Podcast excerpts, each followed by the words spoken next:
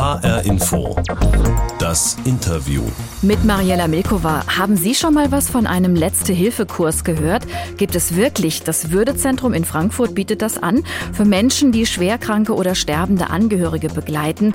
Aber es geht um viel, viel mehr, sagt mein Gast Boris Knopf. Er ist einer der Gründer des Würdezentrums. Wir wollen Würde erleben, stärken. Wir wollen Sorgekultur fördern. Wir wollen Mitmenschlichkeit fördern, dass Menschen sich mehr mit dem Thema Tod und Sterben auseinandersetzen. Dafür wurde die gemeinnützige Organisation vor kurzem mit dem Hessischen Gründerpreis ausgezeichnet. Darüber spreche ich jetzt mit Boris Knopf vom Frankfurter Würdezentrum in HR Info. Das Interview. Boris Knopf, ich finde, Sie strahlen. Sie haben eine unheimlich positive Ausstrahlung. Das ist das Erste, was man an Ihnen wahrnimmt. Sind Sie so ein positiver Mensch? Ja, also von der Grundstimmung bin ich auf jeden Fall sehr, sehr positiv, definitiv. Kann man gar nicht anders sagen. Dabei sitzen wir heute zusammen, um über ein eher schwieriges Thema zu sprechen. Sie setzen sich nämlich beim Würdezentrum in Frankfurt in Ihrer Arbeit dafür ein, dass schwerkranke und sterbende Menschen diese Phase mit Würde erleben. Gab es da in der letzten Zeit eine besonders emotionale Erfahrung für Sie? Also in der Palliativversorgung, in der Versorgung von sterbenden Menschen gibt es immer wieder so emotionale Situationen und Begebenheiten, die einen einfach sehr berühren.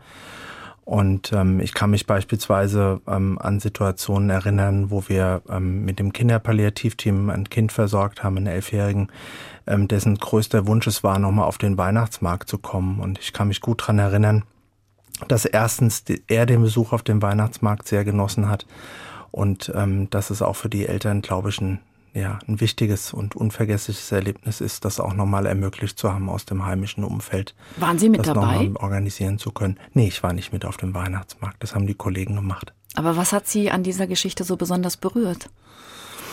Dass es überhaupt in der Palliativversorgung immer darum geht, ähm, den Menschen zu begegnen und zu gucken, was brauchen sie in ihrer Situation in der letzten Lebensphase. Nicht, dass es darum geht, dass ich ihnen sage, wie ich denke, dass schöner Sterben funktioniert, sondern dass ich erlebe und wahrnehme, und sensibel dafür bin, was die Menschen für Bedürfnisse haben, was das Umfeld für Bedürfnisse hat und ich einfach in diese Beziehung eintreten kann. Das ist das, was unsere Arbeit sehr prägt. Diese tiefe Haltung für das Leben, aber auch die tiefe Haltung, dass dieses Leben halt auch irgendwann zu Ende ist.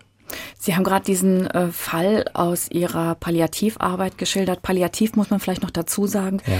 Das ist ja dieses schöne Bild, man umhüllt schwerst kranke, sterbende Menschen mhm. mit einem Mantel. Also man, man kann äh, eigentlich nichts mehr tun gegen die Krankheit, aber man kann diese Menschen sanft umhüllen, indem man ihnen sozusagen die Krankheit erleichtert, die Schmerzen lindert und auch äh, ihnen Ängste nimmt. Ne? Das ist ja das Wesen eigentlich, oder? Also es geht, es geht vor allem darum, den Menschen in seiner Gesamtheit wahrzunehmen. Also es ist nicht nur ein körperliches Symptom, das mhm. Menschen in Erkrankungssituationen am Ende des Lebens haben, sondern es sind, sind soziale Fragestellungen, es sind Fragestellungen danach, wie geht's nach dem Tod weiter und den Menschen als, als Ganzes in all seinen Dimensionen wahrzunehmen. Das ist das, was Palliativversorgung, Palliativmedizin, Palliativpflege ähm, leisten kann. Und dieses Ummanteln beschreibe ich immer, ja, wir haben keine Chance dafür zu sorgen, ob es heute regnet. Wir sind jetzt im November und ich hätte genauso gut auf dem Weg hierher auch nass werden können. Und ich habe trotzdem dafür gesorgt, dass ich einen Mantel dabei habe, der mich schützt und der mich umsorgt. Und das ist Palliativversorgung. Also so läuft es natürlich im besten Fall. Das klappt aber wahrscheinlich nicht immer. Und ich könnte mir vorstellen, das war wahrscheinlich vor fünf Jahren auch so ein Grund, mhm. warum Sie das Würdezentrum in Frankfurt gegründet haben, ja. weil es eben oft nicht so gut läuft. Ähm, wir betreiben ja ein Palliativteam hier in Frankfurt und wir betreiben ein Kinderpalliativteam für ganz Südhessen. Und das Erleben in der Palliativversorgung ist halt immer wieder, ähm, gerade auch bei älteren Menschen, dass sie diese letzte Lebenssituation als sehr würdeverletzend wahrnehmen. Und ich habe das Würdezentrum gemeinsam mit Dr. Ingmar Hornke gegründet. Ähm, er ist Palliativmediziner, ich bin Krankenpfleger von meiner Ursprungsqualifikation, also Anästhesie- und Intensivschwester, wie ich immer liebevoll sage. und die Idee tatsächlich war, dass wir gesagt haben, aus diesen Erfahrungen und dieser Wahrnehmung von Würdeverlust am Ende des Lebens bei vielen Menschen müssen wir was Positives machen und müssen das dazu nutzen, mit den Menschen in Kontakt zu kommen und dafür zu sorgen, dass wir Sorgekultur stärken und Würde erleben auch stärken können. Da möchte ich jetzt noch mal kurz einhaken. Würde, das ist ein großes Wort, ja, ne? Und äh, ja, da kann man wahnsinnig viel reinpacken. Was verstehen Sie unter einem würdevollen Umgang mit Menschen in so einer schwierigen Lebensphase, in der letzten Lebensphase vielleicht auch? Das Würdevolle ist auf der einen Seite auf die Bedürfnisse des Menschen einzugehen und die Bedürfnisse des, des Umfelds nicht zu vergessen. Das andere ist, dass wir, glaube ich, eine Gesellschaft sind, die sehr auf Leistungen orientiert ist. Und die Situation ist ganz häufig, dass Menschen, die am Ende des Lebens stehen, sich eben nicht mehr so leistungsfähig in dieser Gesellschaft fühlen. Dass sie das Gefühl haben, ich werde nicht mehr gebraucht, ich bin für nichts mehr Nutze. Mhm. Und dass sie sich vor allem natürlich mit dem eigenen Sterben und wer macht das schon gerne, auch nicht wirklich ausreichend gut auseinandergesetzt haben und dementsprechend einfach entweder völlig überrumpelt sind oder ähm, sich völlig zurückziehen. Und wenn wir dafür sorgen, dass wir viel mehr Aufklärungsarbeit machen, dass wir uns mehr mit dem Thema Tod und Sterben in der Gesellschaft beschäftigen. Macht dann, aber keiner gerne, ne? Nee, das macht keiner gerne, aber man schiebt das auch gerne weg, so mhm. nach dem Motto, nein, danke, wir sterben nicht oder das betrifft mich nicht, aber. Das Thema ist halt nicht sexy. Genau, das Thema ist nicht sexy. Und so wie wir uns auf jede Reise vorbereiten, so wie wir dafür sorgen, dass wenn wir in Urlaub fahren, wir eine Versicherung abschließen, wir ähm, uns darum kümmern, dass der Wellensittich genug zu essen und zu trinken hat und unseren Koffer packen, so bereiten wir uns auf die letzte Reise überhaupt nicht vor, weil wir immer denken, naja, betrifft mich ja nicht, betrifft mhm. ja immer nur die anderen. Würdezentrum klingt irgendwie auch total nett, so als könnte man zu Ihnen kommen und die Würde in Dosen irgendwie mhm. mitnehmen und mhm. oder so. Vergleich so, ziemlich so, cool. Einkaufszentrum. Ja, ähm, wir tanzen, genau, wir tanzen unseren Namen dort. Nein, das machen wir natürlich nicht. Warum braucht die Welt ein Würdezentrum? Was machen Sie da?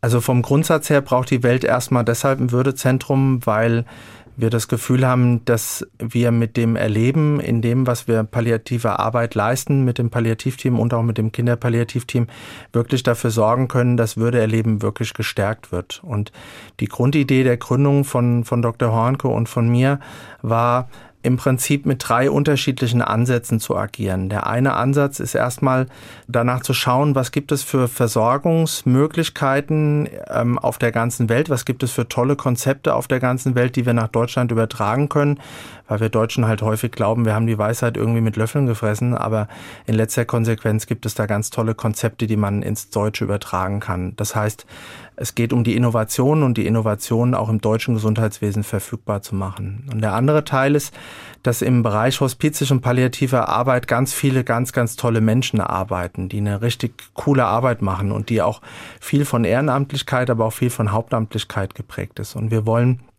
versuchen, dass wir diesen Menschen, die in dem Bereich arbeiten, aber auch den Menschen, die überhaupt im Gesundheitswesen arbeiten, auch ähm, Handwerkszeug an die Hand geben, dass sie Würde stärkend auch anderen Menschen begegnen können. Und das machen wir mit so einer Akademietätigkeit.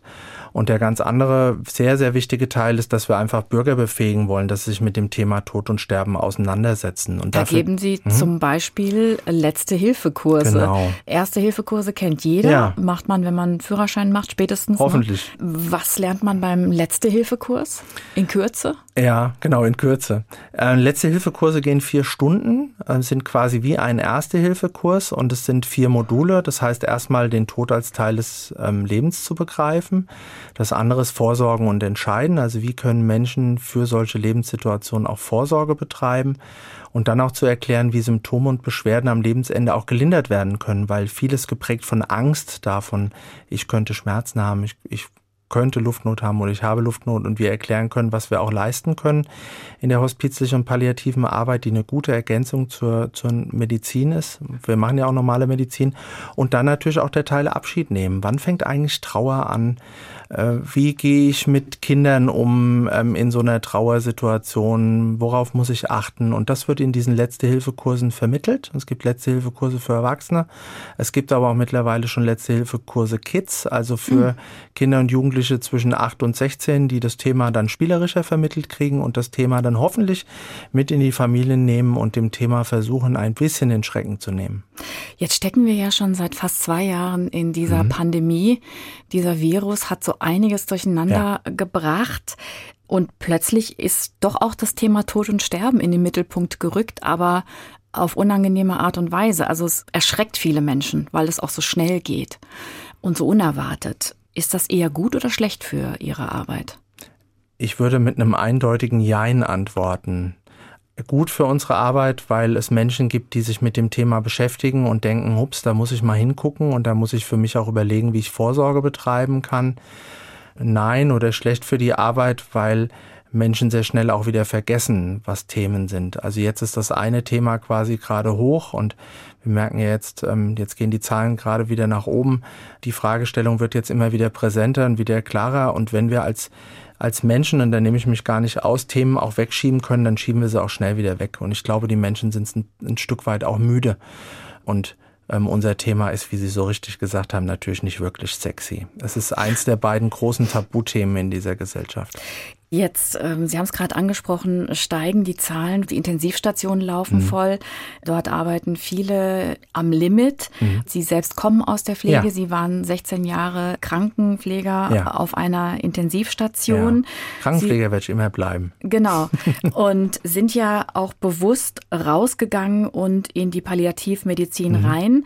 Denken Sie manchmal jetzt mit Sorge an die Kolleginnen und Kollegen, was die jetzt alles aushalten müssen? Wie geht's Ihnen damit? Also mit dieser Situation und mit diesem Befund geht's mir ziemlich schlecht. Ähm, ich bin 1990 in die Ausbildung zum Krankenpfleger gegangen. Und schon damals haben wir für eine bessere Pflege gestreikt. Ich kann mich gut dran erinnern. Ich habe in Hanau gelernt. Wir waren auf dem Freiheitsplatz und ich hatte ein T-Shirt an, da stand drauf, ich bin wichtig. Geändert hat sich in den Jahren überhaupt nichts, ganz im Gegenteil, es ist nur schlimmer geworden. Der die, Personalnotstand. Der Personalnotstand, aber auch die, die Ökonomisierung von Medizin hat die Situation für die Pflege nicht besser gemacht. Und ähm, ich bin ja aus einer gewissen Berufung, auch wenn sich das komisch anhört, für manche Menschen ähm, in diesen Beruf gegangen. Und ich bin nach wie vor Krankenpfleger, werde es auch immer sein. Und ähm, mir tun die Kollegen, die in diesen Bereichen arbeiten, einfach leid, weil ich erstens das Gefühl habe, dass sie nicht wirklich diese Anerkennung bekommen für die Arbeit, die dort geleistet wird. Klar ähm, ähm, ist das Thema jetzt mal mehr im Fokus, aber was mir auch besonders leid tut, ist, die Pflege ist ja nicht nur die Pflegenden auf der Intensivstation, sondern die Pflegenden sind die Pflegenden in der häuslichen Krankenpflege, sind die Pflegenden, die in den stationären Altenhilfeeinrichtungen arbeiten, die in der Palliativversorgung arbeiten. Und ich würde mir wünschen, dass Pflegende selbstbewusster wären, also selbstbewusster auch sagen zu können, was sie brauchen an Unterstützung und dann auch diese Unterstützung zu kriegen. Und da helfen keine kleinen Reformchen, sondern da müsste man sozusagen an das Grundthema rangehen. Und das Grundproblem aus meiner Sicht ist immer, dass ähm, auch ja Würde auch von Pflegenden bei dieser Arbeit ganz stark verletzt wird. Und da muss man richtig gut hingucken. Boris Knopf ist heute zu Gast in H-Info das Interview. Er war früher Krankenpfleger, bleibt immer Krankenpfleger, wie er gesagt hat. Genau. Er arbeitet aber heute in der Palliativversorgung schwerkranker und sterbender Menschen und ist einer der Geschäftsführer des Frankfurter Würdezentrums. Das wurde ja vor kurzem mit dem Hessischen Gründerpreis ausgezeichnet. Herr Knopf, das hier ist unsere Interviewbox. Ich schiebe sie mal rüber. Ja, danke schön. Und Sie gucken bitte mal, was da für Sie drin steckt. Okay. Da steckt ein Buch drin mhm. von Adam Jackson, Die zehn Geheimnisse des Glücks. Adam Jackson, das ist ein britischer Naturheilpraktiker, Autor und Motivationstrainer. Ähm, in dem Buch geht es zum Beispiel um die Kraft des Gebens oder um die Kraft des Humors. Welche Formel haben Sie persönlich für sich äh, gefunden, um glücklich zu sein mit dem, was Sie tun? Hm. Also zum einen sollte man nicht glauben, dass in der Palliativversorgung oder im Sterben ähm, das alles immer bierernst ist, sondern ähm, da wird in den richtigen Situationen auch gelacht und das ist auch gut. Das heißt, der Humor hört bis zum Lebensende eigentlich auch nicht auf, ähm, sondern natürlich gilt es Abschied zu nehmen, aber es gilt auch zu gucken, welche tollen Gemeinsamkeiten es gegeben hat. Es sind immer die Begegnungen mit den Menschen und mit den Familien und ähm, was die lustigen Momente betrifft, die sind dann meistens sehr skurril und sind jetzt, glaube ich, nicht so, dass man sie im Radio erzählen würde. Aber wenn Sie jetzt sagen, Lachen ist auch ein Teil ja. Ihrer Arbeit, gehört dazu, wie geht das, wenn Sie sich um schwerkranke Kinder und Jugendliche kümmern? Also das, das ist ja ein Schwerpunkt jetzt Ihrer Arbeit als Leiter des Palliativteams für mhm. Südhessen. Wie kann das erfüllend sein für Sie gerade als zweifacher Vater?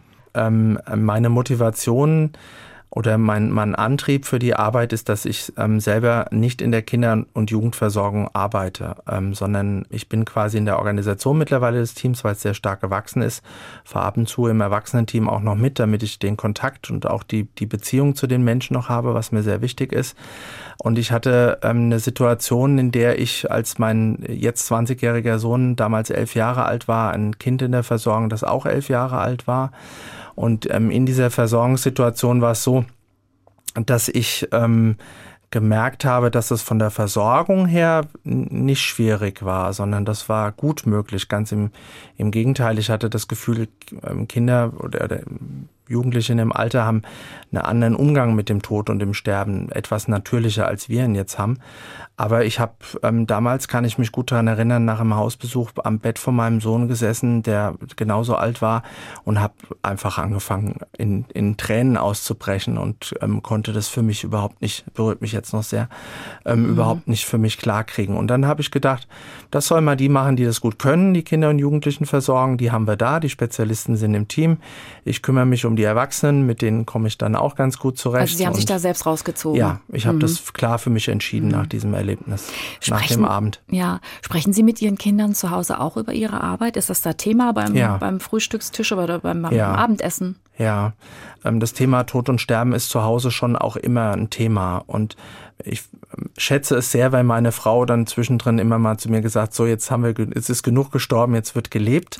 Das schätze ich sehr und ähm, ich merke aber, dass meine Kinder ähm, diese Tiefe ähm, mitbekommen haben. Ich hoffe, dass ihnen das im Leben zu irgendwas Gutem gereicht ich habe natürlich nur begrenzt Einfluss darauf. Und viel Glück ähm, ziehe ich beispielsweise auch aus der Musik. Also ich bin leidenschaftlicher Schallplattenhörer und dann kaufe ich mir eine schöne Schallplatte, höre Musik und dann kann ich mich gut dabei entspannen. Da habe ich was für Sie. Vielleicht äh, bringt Sie das in diese Stimmung. Closing on the pole, the carpet crawlers, he dare call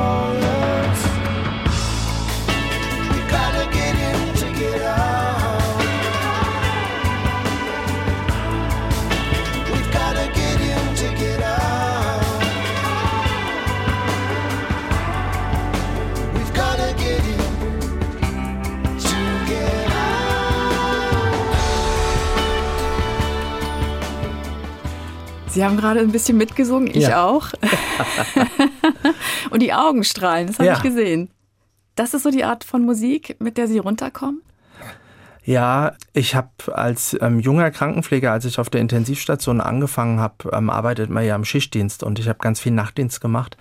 Ähm, da waren die Kinder noch nicht auf der Welt und ich habe einen sehr, sehr guten Freund, den Georg, der hat mal an meiner Tür geklingelt und hat mir ein paar CDs in die Hand gedrückt und hat gesagt, guck mal, das sind Genesis-CDs, die musst du dir unbedingt mal anhören. Und die das ganz war alten mit Peter die Gabriel. Die ganz alten mit Peter Gabriel, genau, mhm. richtig. Und ähm, waren die ersten CDs, die damals rauskamen und die Musik hat mich einfach sehr geprägt und ähm, auch wenn man das vielleicht nur schwer nachvollziehen kann, aber diese Art von, von trauriger, ähm, vielleicht auch schwerer Musik, ähm, aus der kann ich sehr viel Positives ziehen. Also das baut mich eher auf. Wo also andere sagen würden, ja, also ich weiß nicht, was du da für einen Kram hörst. So ein bisschen melancholisch ist es ja. Ja, definitiv. Haben Sie nicht auch noch ein Schlagzeug im Keller stehen? Genau, es steht ein Schlagzeug im Keller. Mein Sohn wollte gut Schlagzeug spielen lernen und ich wollte es mein ganzes Leben auch schon machen und habe dann ähm, auch mal zwischendrin unter Unterricht genommen. Also liebe Grüße an alle, die es mit mir probiert haben.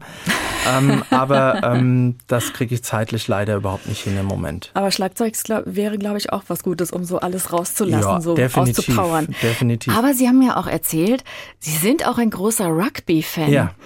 Das ist ja dieses Spiel, wo sich alle so um so einen kleinen eiförmigen Ball irgendwie äh, ja, schlagen. Schla ich, ich wollte es nicht sagen, sagen aber die, die, die hängen alle irgendwie ja. so übereinander ja. und versuchen diesen Ball zu kriegen. Das ist ja eine ziemlich brutale Sportart. Was ist, ist da so fasziniert? ist die sozialste Sportart, die es gibt. Es wird völlig von außen völlig falsch eingeschätzt. Also erstens ist es eine tolle Teamsportart, weil jeder mit seinen unterschiedlichen Stärken und Schwächen im Spiel beteiligt sein kann, egal ob es ein ganz schmaler oder ein ganz kräftiger ist. Und das andere ist, dass es ein, ein, Sozialgefüge auf dem Platz auch gibt, das ein starkes Teamgefühl und ein Wir-Gefühl hat. Das ist ähm, zwar brutal oder wirkt von außen brutal. Es mhm. ist sehr, sehr körperintensiv, aber hat viel damit zu tun und das hat auch viel mit, mit meiner Arbeit, glaube ich, zu tun, dass es viel um, um Teambuilding, viel um Miteinander geht, zu gucken, wer hat welche Stärken, wer hat welche Schwächen, wie können wir uns optimal ergänzen, um das Beste für die Menschen rauszuholen. Spielen Sie auch Rugby, selbst Rugby oder gucken Sie nur zu? Also meine Kinder spielen beide sehr ambitioniert Rugby ähm, in Heusenstamm. Das machen die auch wirklich sehr, sehr gut und ich schaue da gerne zu. Ich habe in der Altherrenmannschaft mal ähm, bei so einem Spiel mitgebracht, habe mir gleich eine Rippe angebrochen ähm, und spiele jetzt, wenn es die Zeit zulassen würde, ähm, in so Altherrenmannschaften ab und an mal mit. Also an die Kollegen von den Bambi-Schwenkern. Ich komme, wenn ich kann. also es hilft äh, offenbar so ein bisschen auch ja, als Ausgleich für definitiv. ihre Arbeit, wo es ja darauf ankommt, dass sie besonders feinfühlig auch sein ja. müssen mit den Menschen. Was ist es, wenn Sie es zusammenfassen müssten, dass sie schon so lange antreibt, sich zu engagieren, ehrenamtlich und beruflich für dieses Thema würdevoller Umgang mit Menschen am Ende ihres Lebens? Die Frage nach dem, warum bin ich hier und was kann, wie kann ich die Zeit nutzen, die ich hier bin. Ähm, ich finde es irgendwie ein ziemlich großes Geschenk, dass ähm, wer auch immer, also in dem Fall natürlich meine Mutter und mein Vater auch dafür gesorgt haben, dass ich da bin. Und ich versuche natürlich meinen Teil dazu beizutragen, ähm, zu gucken, dass das Leben ähm, auch für andere gut ähm, lebbar und erträglich wird. Und ich finde, wenn das in unserer Gesellschaft mehr Menschen tun würden, indem sie sich engagieren, also ich finde ja nicht, dass jeder in der Palliativversorgung arbeiten muss, aber jemand, der, was weiß ich, gut mit Zahlen umgehen kann, der kann ja auch andere Menschen unterstützen wie uns und kann sagen, hey, da unterstütze ich euch dabei oder ähm, auch in anderen Feldern. Also das ist was, wo ich einfach sage, das ist eine Liebe, die ist ähm, früh entstanden. Ich glaube bei mir ungefähr so mit 13, als ich mich entschlossen habe, in dem Bereich zu bleiben. Und ähm, ich kann aus der Beziehung mit Menschen viel Energie auch für mich ziehen. Manchmal gebe ich dann zu viel Energie. Das ist immer die Gefahr, wenn man zu ambitioniert ist, dass man auch Gefahr läuft, ähm, sich sozusagen auch selber ein Stück weit zu verlieren. Aber bisher ähm, habe ich das Gefühl, dass alle Entscheidungen so die richtigen war und ähm, ich bereue nichts. Ich habe immer so die Einstellung, man gibt lieber zu viel als zu wenig. Ja, das stimmt. Gucken Sie doch mal in die Box, da ist noch was für Sie drin. Ganz unten liegt noch was. Okay. Businessplan. Mussten Sie sowas auch aufstellen? Sie sind ja für, für Ihre Arbeit am Würdezentrum mit dem Gründerpreis ja. ausgezeichnet worden, mit dem Hessischen, genau. Ja. Und zwar zum ersten Zwei Mal. ältere Herren. Genau. Zum ersten Mal ist damit überhaupt in 19 Jahren Gründerpreis ein gemeinnütziges ja. Projekt ausgezeichnet worden und in der Kategorie gesellschaftliche Wirkung. Normalerweise, wenn man an Gründerpreis denkt, denkt man an junge Start-ups, die technisch irgendwas auf die Beine stellen. Sie wollen Würde in der Gesellschaft verankern. Das machen Sie ehrenamtlich. Muss es trotzdem auch am Ende sich irgendwie rechnen? Naja, es muss uns zumindest ermöglichen, diese Arbeit langfristig machen zu können. Wir haben das Würdezentrum gegründet und gucken, dass wir mit der Akademietätigkeit, die wir dort abbilden, ähm, zumindest einigermaßen kostendeckend arbeiten können. Ähm, wir holen ähm, die internationalen Projekte, die es zum Beispiel für gesundheitliche Vorausplanung gibt, also Patientenverfügung im Dialog zu erstellen mit Menschen, was aus meiner Sicht ähm, eine der, der wichtigsten und vordrängendsten Themen ist hier auch nach Deutschland und machen das mit unterschiedlichen Gruppen auch verfügbar. Und dazu braucht es natürlich auch Menschen, die das unterstützen. Also es gibt Rotary-Clubs, die sagen, ihr macht eine coole Arbeit und wir unterstützen das für das und das Projekt. und es gibt Menschen, die sagen, sagen, ähm, wir schenken euch unsere Zeit, indem wir das tun, was wir gut können, nämlich zum Beispiel mit Zahlen umgehen und ähm, so hoffen wir und glauben wir, dass wir auf dem richtigen Weg sind. Wir glauben schon, dass dass es auch sowas wie ein, wie ein soziales Invest geben muss. Also es mhm. ist nicht umsonst so, dass wir als ähm, den Gründerpreis nach 19 Jahren das erste Mal mit einer gemeinnützigen Gesellschaft kriegen, weil wir sind irgendwie völlig out of the box und ich finde das auch total schön und total cool, weil man auch Menschen kennenlernt, mit denen man sonst nicht so im Austausch ist. Und da sind wir natürlich über Unterstützung und, und natürlich auch Spende ähm, jederzeit sehr, sehr dankbar, um die Projekte weiterzuentwickeln. Sie wollen ja mit Ihrem Würdezentrum, das übrigens bundesweit auch das erste dieser Art ist, ja einen kompletten Definitiv. Kulturwandel anstoßen. Ja. Sehen Sie sich als sowas wie Pioniere? Ich glaube, in der, in der, in der Art und Weise, wie, wie ähm, Ingmar Hornke und ich das für, für uns denken und wie wir auch in der Lage sind, die Mitarbeiter sind ja mittlerweile fünf Mitarbeiterinnen bei uns auch, die uns unterstützen, zu motivieren und, und zu begleiten, glaube ich schon, dass wir sowas wie Pioniere sind für den Bereich. Also es gibt viele Menschen, die machen eine ganz tolle hospizische und palliative Arbeit. Es gibt auch ganz viele Akademien, die Kurse anbieten. Aber mit dem zentralen Motiv zu sagen, wir wollen Würde erleben, stärken, wir wollen Sorgekultur fördern, wir wollen Mitmenschlichkeit fördern, sind wir ähm, wirklich einzigartig. Führen Sie bitte einen Satz mal zu Ende. Mein größter Wunsch für die Zukunft ist, dass Menschen sich mehr mit dem Thema Tod und Sterben auseinandersetzen und es als Teil des Lebens und begreifen und auch damit so umgehen. Ich habe einen schönen Satz dazu gefunden und zwar wieder vom Autor dieses Glücksbüchleins, das ich eben in die Box für Sie gelegt habe, Adam Jackson. Der hat geschrieben, am Ende Ihres Lebens wird das Einzige, was je Bedeutung hatte, die Liebe sein, die Sie schenkten und geschenkt bekamen. Ja. Stimmt oder stimmt nicht? Stimmt. Ähm, ich kann mich an eine Versorgungssituation erinnern bei einer Familie, wo der ähm, Ehemann einen Hirntumor hatte und ich war zum Hausbesuch dort und habe Ehefrau und Ehemann lagen zusammen im, im Pflegebett. Also sie hat sich zu ihm ins Pflegebett gelegt. Und das war eine so, so, eine so ergreifend und berührende, ähm, berührendes Erlebnis für mich, weil ich das erste Mal gespürt habe, dass ähm, die Liebe auch stärker ist als der Tod. Also tatsächlich für sich auch zu begreifen, dass es, dass es eine Macht gibt, die größer ist als das, was wir uns vorstellen können, war für mich ein sehr prägendes Erlebnis. Und insofern kann ich das mit der Liebe teilen und kann mich auch noch gut dran erinnern, wie ich meine Frau, nachdem ich den Hausbesuch beendet habe, angerufen habe und ähm, unter Tränen, die war sehr verstört, oh. ähm, ihr nochmal erklärt habe, was ich gerade erlebt habe. Das war eine sehr prägende Situation. Also wenn es eine ich bin zwar ein gläubiger Mensch, ich bin für mich bekennender Christ, bin evangelisch, aber wenn es eine Liebe Gottes gibt, dann habe ich sie in dem Moment gespürt. Und man kann ja nichts anderes mitnehmen. Nichts. Boris Knopf vom Würdezentrum Frankfurt. Herzlichen Dank, dass Sie da waren. Gerne. Das war H-Info, das Interview. Den Podcast gibt es in der ARD Audiothek, bei Spotify oder natürlich auch überall dort, wo Sie gute Podcasts finden. Wenn Sie mehr von uns hören wollen jede Woche, abonnieren Sie uns doch einfach. Mein Name ist Mariella Milkova.